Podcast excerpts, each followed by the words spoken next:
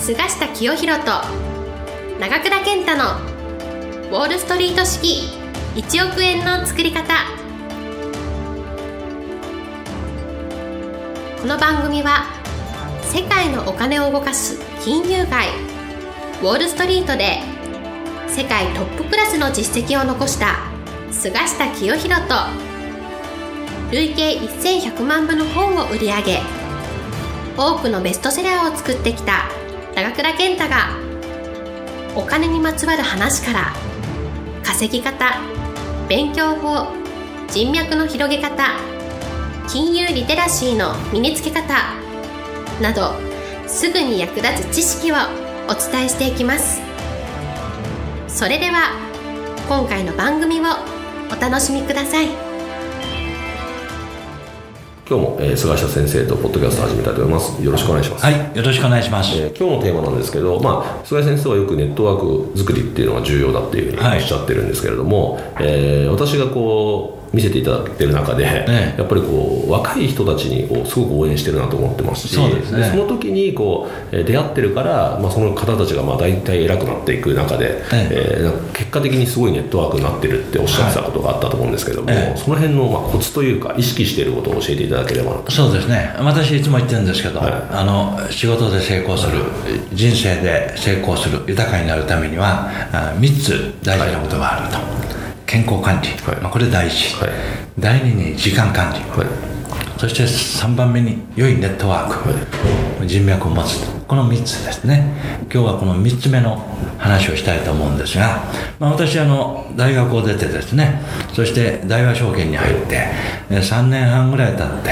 アメリカの当時、えー、最大手のメリル・リンチという証券会社に入ったんですよ、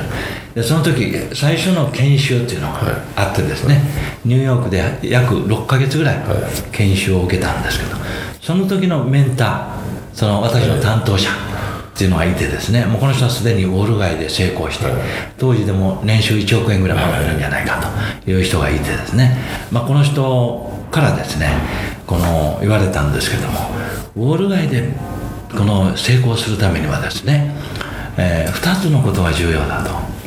一つはもう日々勉強しないとダメだ、はい、その経済や金融だけではないと。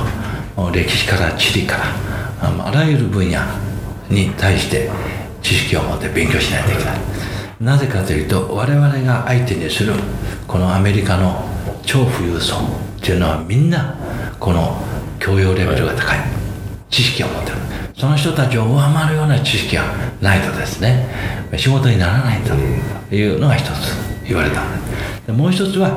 そそういうことと関係ありますけれどもそういう人たちといかに親しくなるか、はい、つまりいい人脈を持つかということが大事で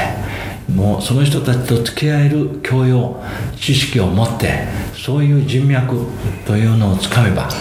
必ずウォール街で成功する。と、はい、まあそういうふうに、え当時のメンターからあ言われたもんですから、まあ、勉強するのは分かりますからこれはもう本当に自分で、えいろんなものを読むしかないわけで。じゃあその人脈はどうしたら作作ったらいいんですか？と聞いたらですね自分で考えろと、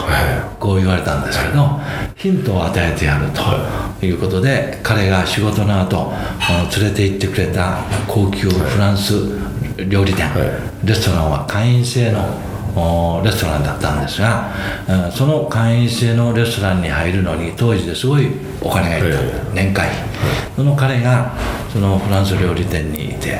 もう普通のレストランに行かないのになんでこんな高級会員制のね、えー、フレンチレストランにのメンバーになってると思うかと彼が聞いたので「Why?」と「なぜですか?」と言ったらここの会員がみんなねハイエンド、この学会のトップがメンバーになってるんだと。ここの会員になる資格が難しいぐらいな,、なんだと。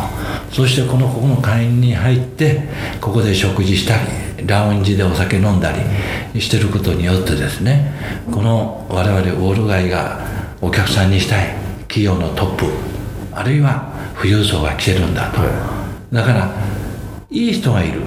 富裕層がいるような人のところに出入りするとい。うことがまず最初のこの仕掛けっていうかポイントだと。だから君も東京に帰ったらその東京で一番いいクラブに入れと、はい、もうこういうサジェスションをもらったので、はい、私は東京に帰ったら、まあ、当時のあのアメリカンクラブです今でもありますけど、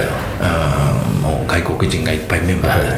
日本の企業は国際的な仕事をしててある程度英語ができないと当時のアメリカンクラブはなかなか入れな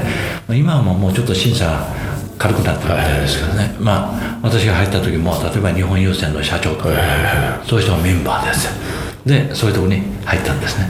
でまああのそういうところに出入りするっていうのがもう一つと。そして自分を磨くということが二つ目。そして3つ目にですね私はニューヨークでこのメンターの人やアメリカ人の人と付き合ってて気づいたことがあるんですが彼らはよくホームパーティーやるんですよ、ええ、偉い人ほどホームパーティーやるんです。何のためにやってるの？かなと人脈作りですよ。だから私も23度そのメリル・リンチの、幹部のホームパーティーに誘われて行ったことありますけど各界のいろんな人が来てる、その中には芸能人も来てる、有名なあプロスポーツのバスケットボールの有名な選手も来ていると。もちろん政財界人も来てるということでですね。あなるほど。ホームページは別に遊びでやってるわけじゃないなと、うん、これ人脈作りでやってんだもうすごい人なんか毎週やってるなのでそれも私ヒントでこれはパーティーやったらいいなということでですね。まあ、えー、私当時親しかったあ経営者とパーティーやるじゃないかということでですね、え結構ですねその東京に帰ってからあパーティーやったんでしょう。まあよくやったのは今もありますけどね、えー、寺田倉庫がやってる TY ハーバーとい。うのがスペースも広くてね、なかなか場所もいいので、まあ、そこを借り切ってね多い時はやっぱり300人とか400人来るようなパーティーを私とそれからまああの主催者、はい、34人で、まあ、寺田倉庫の会長も一緒にやった仲間ですけど、えー、パーティーを主催したんですよ。そしたらその来た人たちの中に今大臣になってる人が何人もいるんですよ。あるいはその頃企業の取締役とか部長ぐらいだった人が社長になったんです。よということでですね人脈作りは若い時からやらないといけないということが今の私の結論なんですよ、だからあんまり具体名挙げられないんですが今あの政権の主要閣僚になっている方は、その TY ハーマーのパーティー以来の付き合いなんですよ、ええ、なのでもう大臣になるような人は今会おうと思ったら大体秘書経由、え行かないといけないんですが今でも私はもう直接、携帯に直接出ます、あるいは LINE でつながってる、なのでこの間ももう3人ぐらいの政治家の方と夜夕食ご一緒したんですが、えー、夕食の後ご一緒にカラオケですよ、えーまあ、カラオケするってやっぱりすごい仲間の雰囲気じゃないですか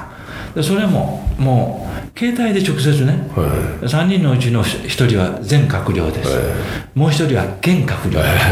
ええ、あと3人目は将来閣僚になるんじゃないか。とい。う人と一緒に食事した。そうなると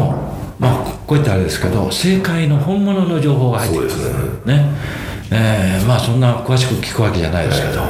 最近誰々さんどうですか、ね。えー、健康いいですかね？健康の、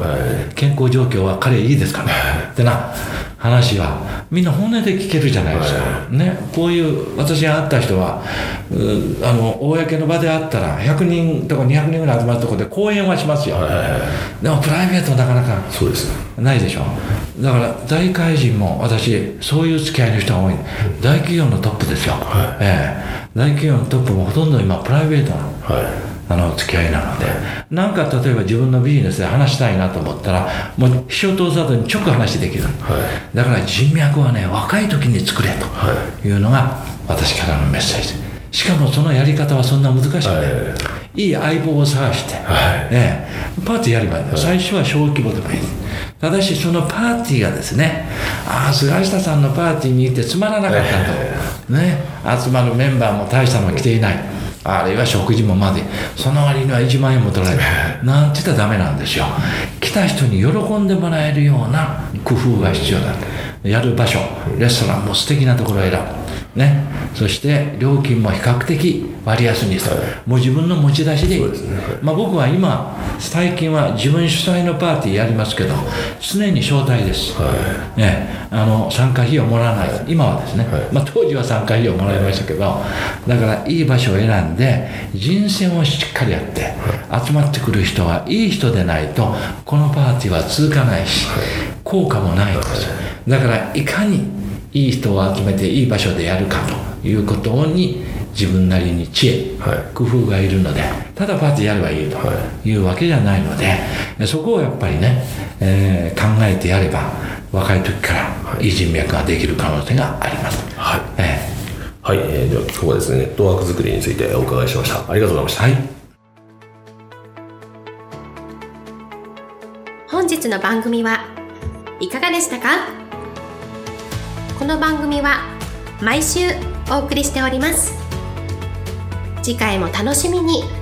お待ちください。